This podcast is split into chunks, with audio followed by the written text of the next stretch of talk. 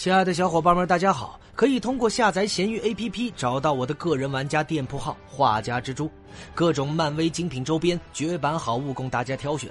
喜欢蜘蛛侠的小伙伴们万不可错过了！最新专辑《EVA 人类补完计划》正在火热连载中，欢迎小伙伴们前去收听订阅。愿你们听得舒适，玩的开心。本回为大家带上的是仿生鸟。仿生鸟是美国漫威漫画旗下的超级英雄，初次登场于1971年《了不起的故事》第六期，本名芭芭拉·摩尔斯。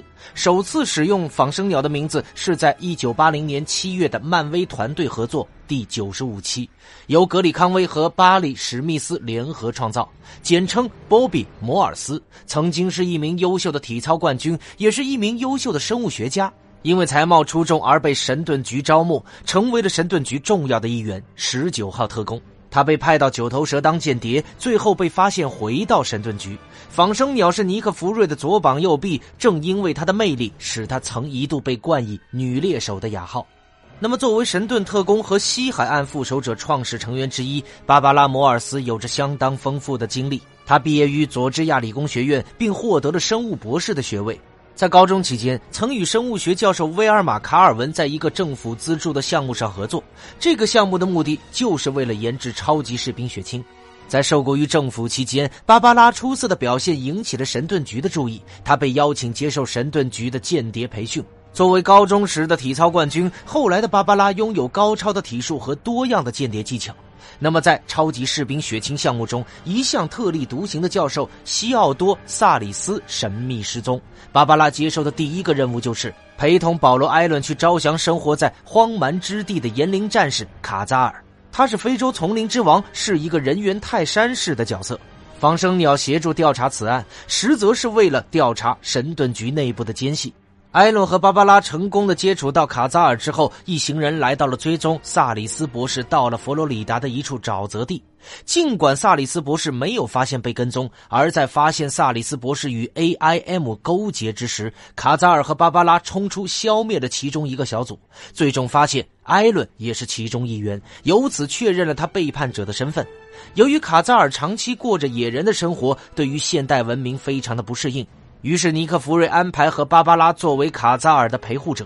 日久生情，在二人又一次挫败 AIM 窃取超级士兵血清攻势的行动之后，芭芭拉与卡扎尔坠入爱河。可惜的是，芭芭拉始终无法劝服卡扎尔离开那一片荒蛮之地，二人最终分手。鉴于他对生物领域工作的热爱，神盾局派遣芭芭拉完成了另外一项任务，去南美洲追踪埃尔蒂格雷的下落。巧合的是，这个任务还包括了让他去卡扎尔的荒蛮之地。芭芭拉顺便再次去到了那里，重新确立了与卡扎尔的朋友关系。一切妥当安排之后，返回神盾局述职。那么在此，先与小伙伴们稍微分享一下关于美国漫画时代的划分，好为熟知以下的简介内容。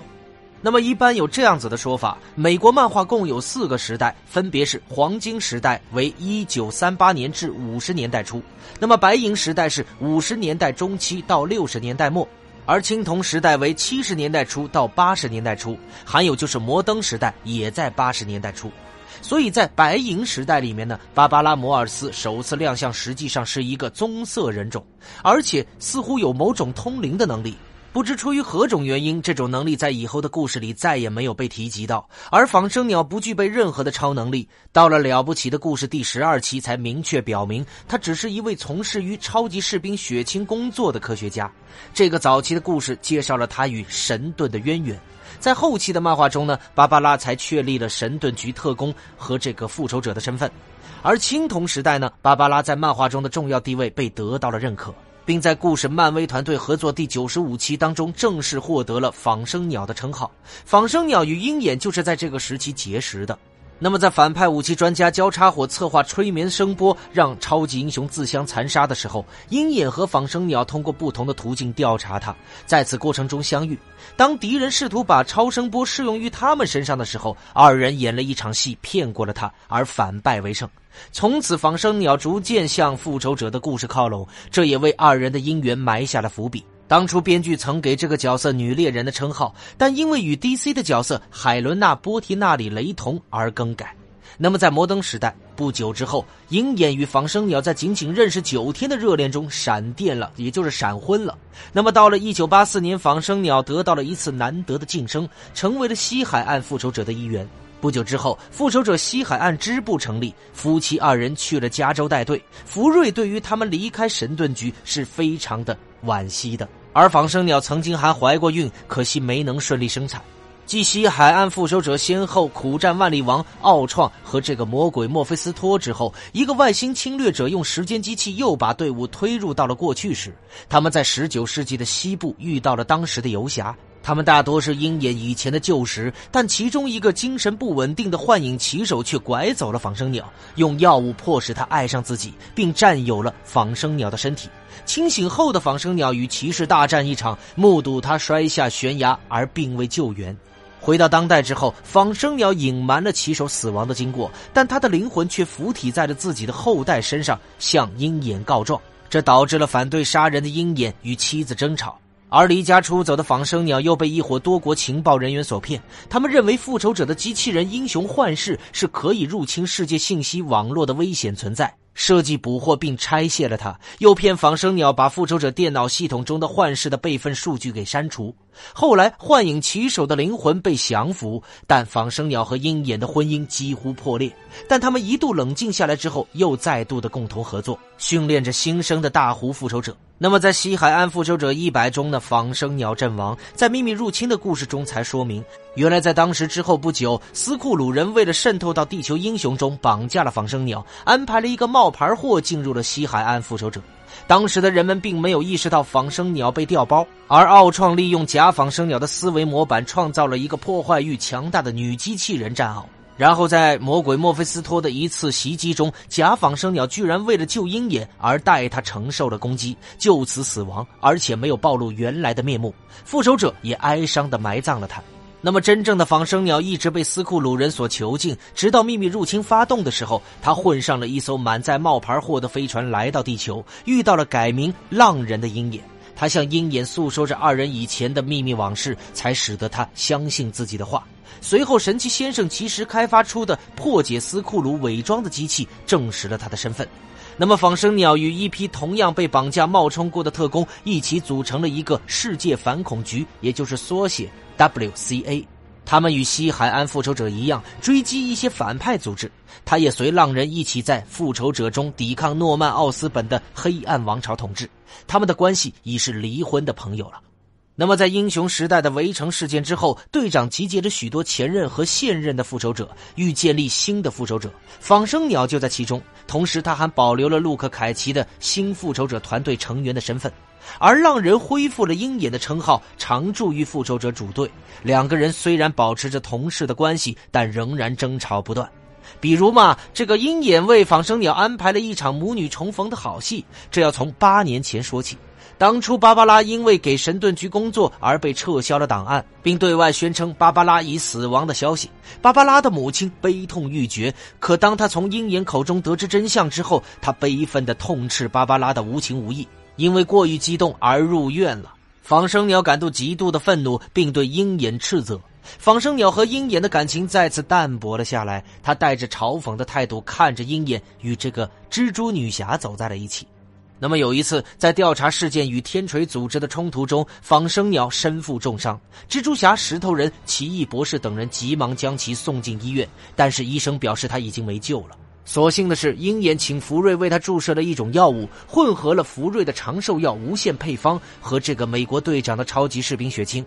仿生鸟很快痊愈，并且体格极佳，但未来会有什么副作用，没人能够预测。那么这个时候的仿生鸟呢，终于获得了超能力。醒来以后的芭芭拉在血清的作用下，以惊人的速度恢复。芭芭拉出院之后回到基地，受到了队友们的热烈欢迎。但是他最想做的是赶紧找机会试试自己新得到的超能力。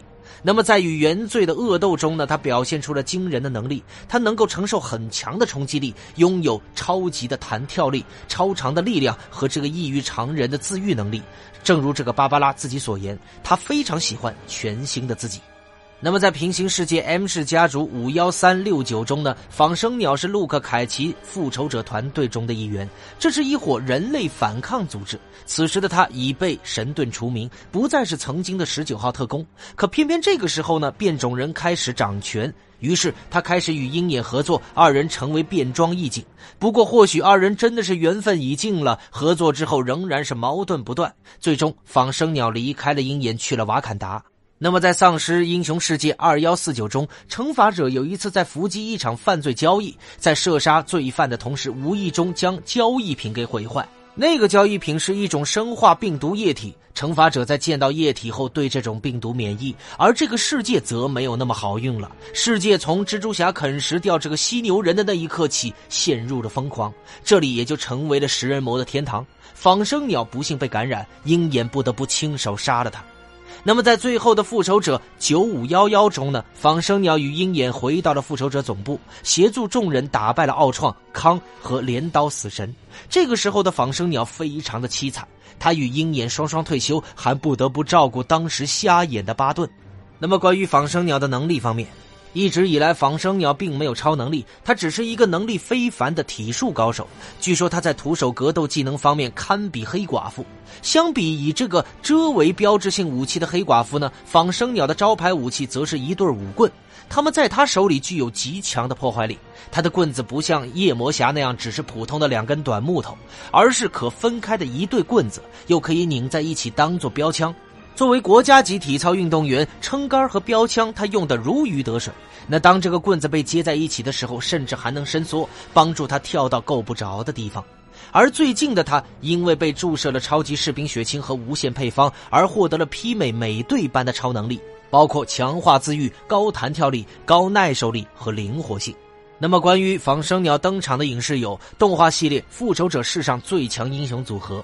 那么，在神盾局特工第二季中呢，他是保护九头蛇实验室的头领，但其实是神盾局局长菲尔科尔森安插的间谍，任务是监视真马西蒙斯在九头蛇渗透的任务。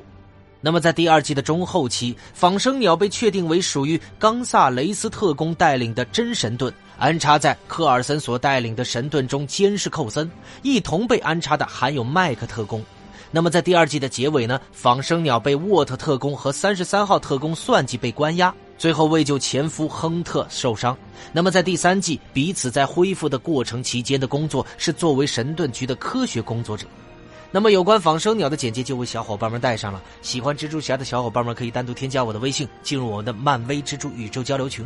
我们下回再见，大家拜拜。